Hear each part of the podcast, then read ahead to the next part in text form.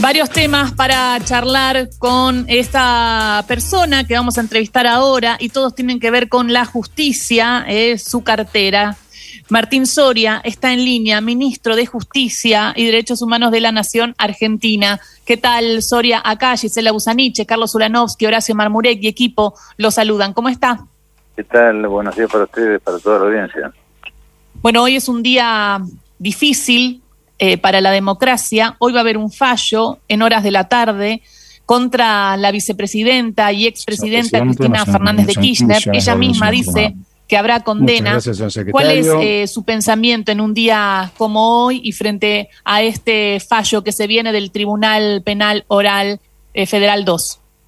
Bueno, creo que lo primero que tenemos que empezar a hacer es dejar de hablar de un fallo o, de una sentencia, ¿no? Porque eso constituye de alguna manera darle un nombre, un carácter jurídico a algo que no es más ni menos que una acción política, ¿no?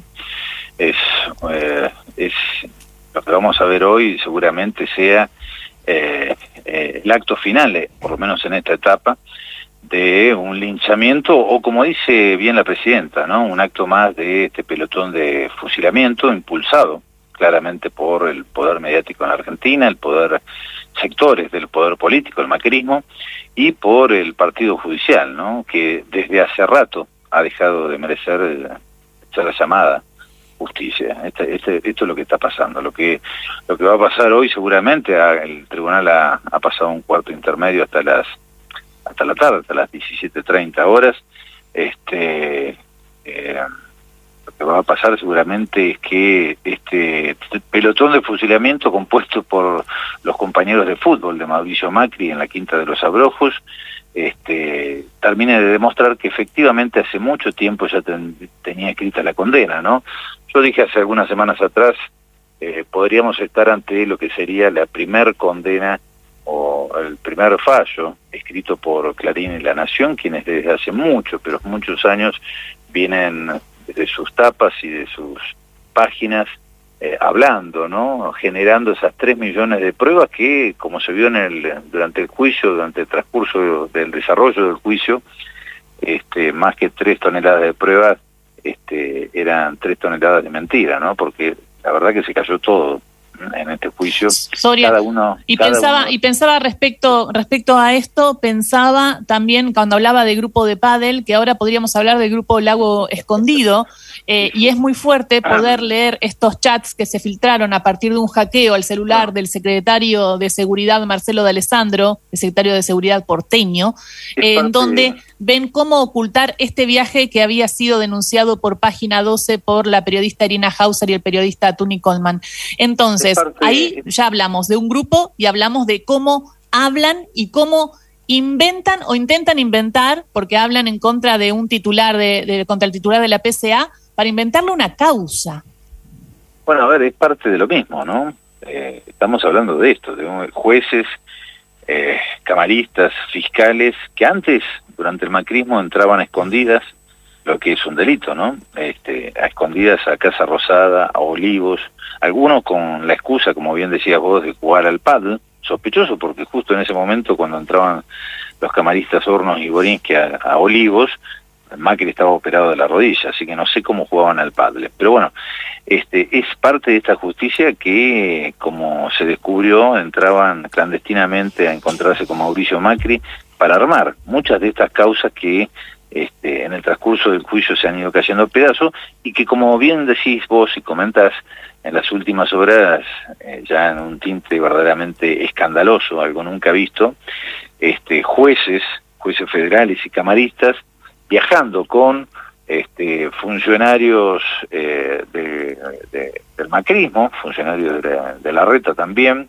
ex espías, este, gente afín, a, o mejor dicho, ex funcionarios de la CIDE, y nada más ni nada menos que con altos directivos del grupo Clarín, ¿no? Vos te referís a estos chats que en las últimas horas han salido a la luz.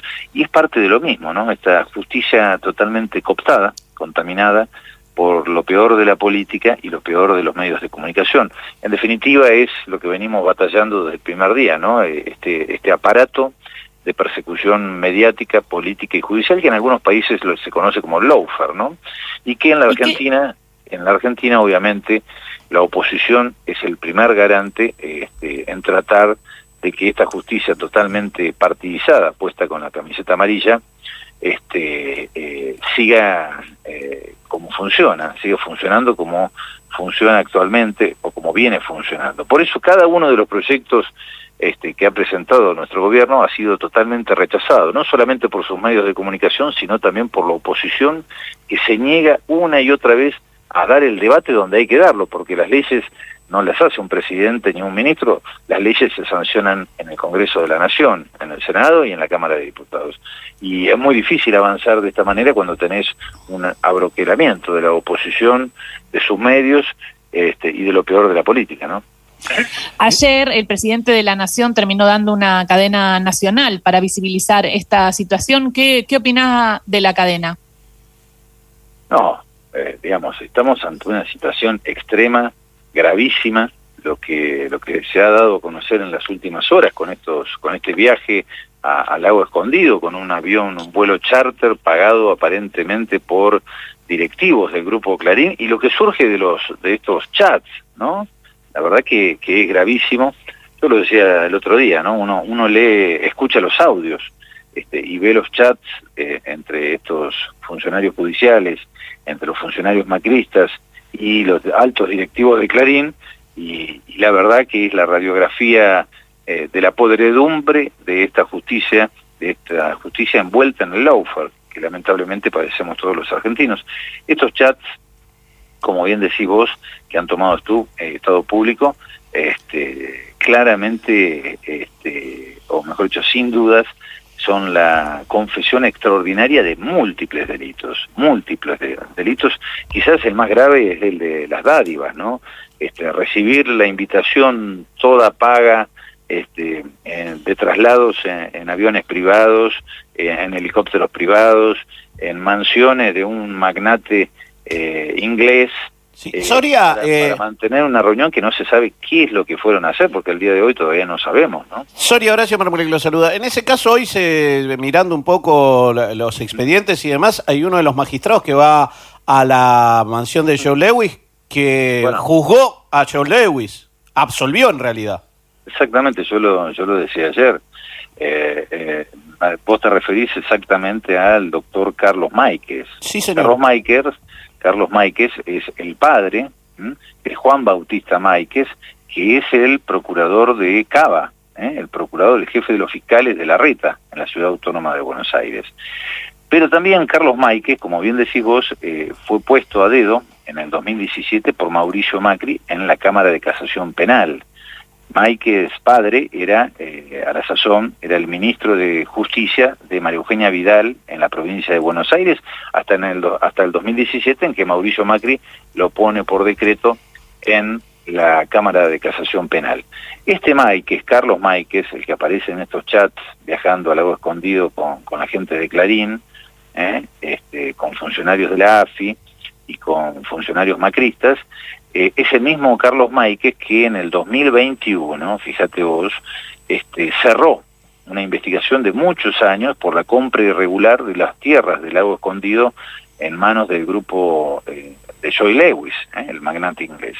Fíjate vos si no hay irregularidades groseras ¿no? en, este, en este vuelo que demuestran claramente la, connivencia este, y la complicidad, si se quiere, entre magistrados, este, millonarios, este, millonarios que están en, infracción a la ley argentina, porque vos sabés que casualmente el lago escondido, esta propiedad, estos terrenos que son verdaderamente un paraíso, eh, ahí muy cerca del Bolsón, en la provincia de Río Negro, mantienen conflictos judiciales porque ningún argentino, ni vos ni yo, podemos acceder a ese lago que se adueñó este, este magnate británico, ¿no? Impidiendo abrir un camino como le ordenó la justicia rionegrina hace muchos años atrás. Bueno, en esta, en esta propiedad, en esta estancia que está en conflicto con las leyes argentinas, estos jueces, si es que se los puede llamar jueces, viajaron, ¿eh? y es lo que da entrever todos estos chats que son verdaderamente escandalosos, y por eso, en el día de ayer, volviendo para atrás, el presidente de la Nación, dada la gravedad de toda esta situación, en cadena nacional eh, me encomendó como ministro de Justicia hacer las correspondientes denuncias penales. Ya existen varias denuncias este, tramitando, pero instruyó para que en función de, estos nuevos hechos que han surgido, este, de alguna manera ampliemos esa denuncia dada la gravedad institucional de todo esto, que es verdaderamente un escándalo. Eh, ministro Soria, buen día. Con mucha pertinencia usted recién eh, eh, utilizó el concepto de partido judicial y yo creo realmente que hay un partido judicial, pero en tren de fantasear, ¿qué imagina que puede llegar a pasar si ese partido judicial se presentara a elecciones? Vos sabés que el 85, lamentablemente, ¿no? Y por eso trabajamos todos los días para cambiar esta situación, a pesar de que Clarín, La Nación, la oposición no quieren saber nada. Pero el 85% de la ciudadanía argentina descree del Poder Judicial, de la justicia. Lamentablemente, ¿no? Porque en un país normal eso no debería ocurrir. ¿eh? Eh, el ciudadano de a pie debería confiar en sus jueces. El problema es que cómo confías cuando ves, por ejemplo, una causa como la de vialidad, ¿eh? donde todas y cada una de las pruebas este, fueron armadas precisamente por uno de estos jueces que viajaba en este avión pagado por Clarín, me refiero al doctor Ercolini. Ustedes saben que la causa vialidad la instruyó nada más ni nada menos que el doctor Ercolini, que era uno de los que viajó a este viaje de placer ¿eh? al lago escondido, allá al sur. Bueno, imagínense, es el mismo que aparece en los chats hablando con sus colegas eh, que tienen que armar facturas truchas ¿eh? para ocultar las dádivas, este vuelo charter pagado por, por la gente de Clarín. A ese nivel estamos. Habla Martín Soria, el, ministro de Justicia y Derechos Humanos de la Nación, y ayer nos preguntábamos eh, el rol del Consejo de la Magistratura, lo importante que es y todo lo que viene sucediendo, porque si la justicia, el Poder Judicial es quien debe controlar a los otros poderes eh, y, eh, quien controla a los jueces, a la justicia, y también si los jueces no deberían tener un mandato que finalice y que no sea eterno. Bueno, ahí tenés, en el año 2013 eh, 2003, 2012, 2013, nuestra actual vicepresidenta, Cristina Fernández de Kirchner, comenzó a hablar y a plantear la necesidad de democratizar el Poder Judicial. ¿Para qué? Fíjate vos cuántos años atrás, para que no terminara sucediendo lo que hoy vemos. Y que los jueces tuvieran que renovar su mandato periódicamente. Era uno de los era uno de los puntos de aquel, aquellos proyectos de reforma ya en el 2013, 2014. ¿eh? Eh, y fíjate vos, ¿quiénes se oponían en ese momento? Los mismos que destruyeron la Argentina entre 2016 y 2019, los mismos que se reunían escondidas con jueces, camaristas y fiscales, los mismos que pusieron dos jueces de la Corte Suprema por decreto, la gran estrategia de Pepín Simón, que lleva más de 730 días prófugo aquí en, el hermano país de Uruguay. Eh, esa es la manera en que cooptaron, ¿eh? le pusieron la camiseta amarilla a vastos sectores de la justicia. No, a mí no me gusta generalizar porque estoy seguro de que hay muchísimos jueces, fiscales y camaristas que no se prestan a, este juego de Clarín, La Nación y de, la hoy oposición. Pero la verdad es que este, terminan pagando todo el Poder Judicial por estos impresentables. Esta es la realidad, ¿no?